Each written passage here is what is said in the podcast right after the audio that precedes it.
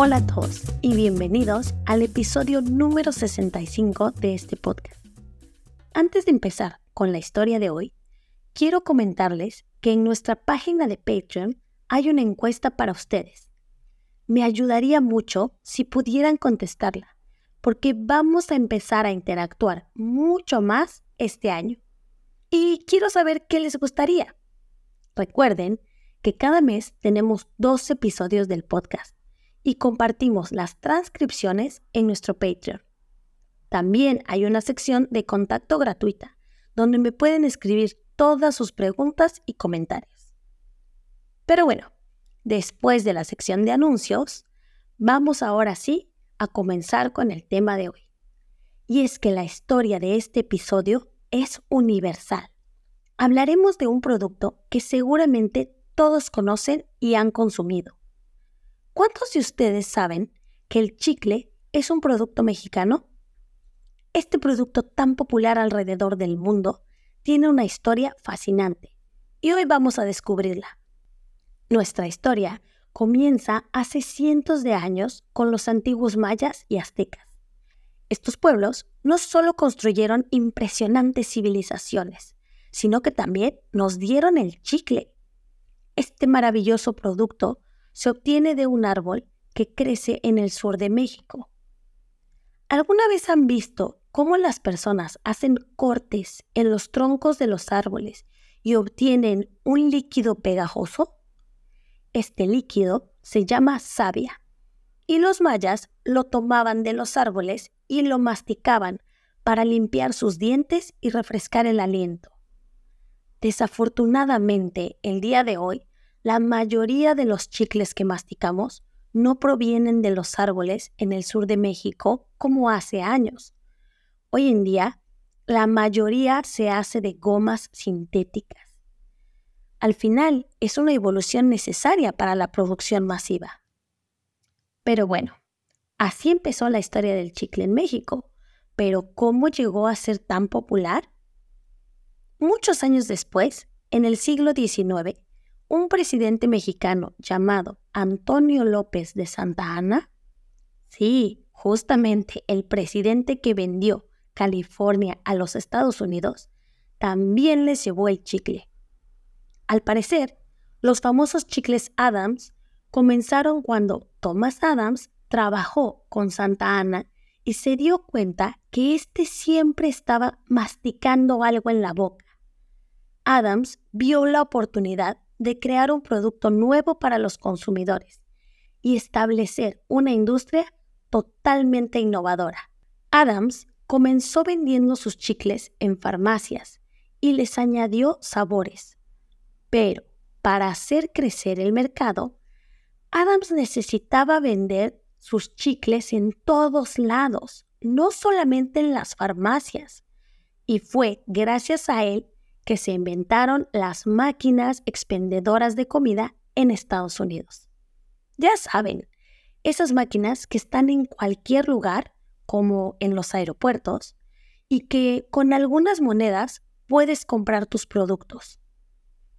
Así que ahora los chicles de sabores que conocemos y que tanto nos gustan empezaron a moverse por todo Estados Unidos gracias a Adams y sus máquinas. Pero no fue hasta la Segunda Guerra Mundial que se volvieron mundialmente populares. Fueron los soldados estadounidenses quienes hicieron el chicle popular a nivel mundial, ya que ellos lo masticaban y lo llevaban a los países a los que eran enviados. Así empezó el viaje del chicle alrededor del mundo, conquistando corazones en diferentes países. Mm, con una pequeña excepción. ¿Ustedes sabían que el chicle está prohibido en Singapur? Si viajan a este país y tienen chicle en su equipaje, lo más seguro es que las autoridades van a quitárselos. Seguramente todos hemos visto en nuestros países alguna pared o una calle con chicles masticados y pegados creo que todos podemos estar de acuerdo que es bastante desagradable. Es por eso que Singapur prohibió a sus ciudadanos masticar chicle para mantener limpia su ciudad. Y honestamente creo que está funcionando. Y es que no solamente se trata de tener ciudades limpias, el chicle también contamina mucho. Es por eso que cada vez hay más interés por crear chicles biodegradables y más ecológicos. Pero a ver, volvamos a la historia de Adams. Durante mucho tiempo, él fue el líder del mercado, hasta que un día un hombre llamado William Wrigley decidió que también quería vender sus chicles. Obviamente, la competencia no iba a ser fácil. William trató de llevar sabores nuevos al mercado, pero no tuvo éxito. Hasta que un día entendió que una gran manera de vender es darle a los clientes una forma de recordar la infancia. Cuando William era pequeño, le gustaba comer hierbabuena de la casa de su abuela, porque era muy fresca, y pensó que podría ser un gran sabor para su nuevo chicle. Y tuvo razón.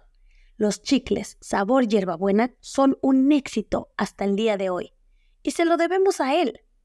Además de ser la primer persona que empezó a dar muestras gratis de sus productos a los consumidores.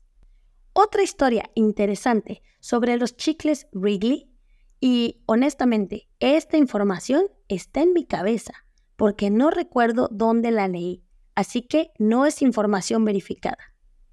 Supuestamente, estos chicles eran muy difíciles de vender en México porque las personas no podían pronunciarlos. De hecho, yo no estoy segura de estar pronunciándolo correctamente. Creo que William Wrigley nunca se imaginó que los mexicanos no iban a tener idea de cómo pronunciar su apellido. Para muchos era difícil y les daba pena pedirlo en las tiendas. Porque la verdad, Wrigley no es una palabra común en español. Y creo que esta historia puede ser cierta, ya que está demostrado que productos como Coca-Cola son tan populares porque son simples y muy fáciles de pronunciar en muchos idiomas. La verdad, quería compartir esta información con ustedes porque recuerdo haberla escuchado hace muchos años, pero no he podido encontrar más información al respecto y creo que es interesante. Pero bueno, en la actualidad, la industria del chicle es bastante grande, ya que representa un mercado de miles de millones de dólares en ventas anuales.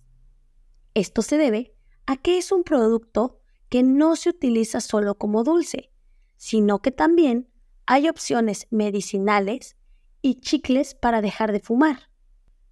Algunas personas lo usan como herramienta para controlar los antojos o la pérdida de peso, pero honestamente no creo que sea saludable hacer eso y no lo recomiendo. Así llegamos al final de nuestro viaje por la historia del chicle, desde los antiguos mayas hasta las calles de hoy. El chicle ha tenido un viaje increíble. ¿Qué piensan sobre esto? ¿Tienen alguna historia personal con el chicle? Me encantaría escucharlos. Escríbanme en los comentarios en Spotify, Patreon o a nuestro mail españolintermediopodcast.gmail.com. Muchas gracias por escuchar, mucha suerte con tu español y sigue aprendiendo.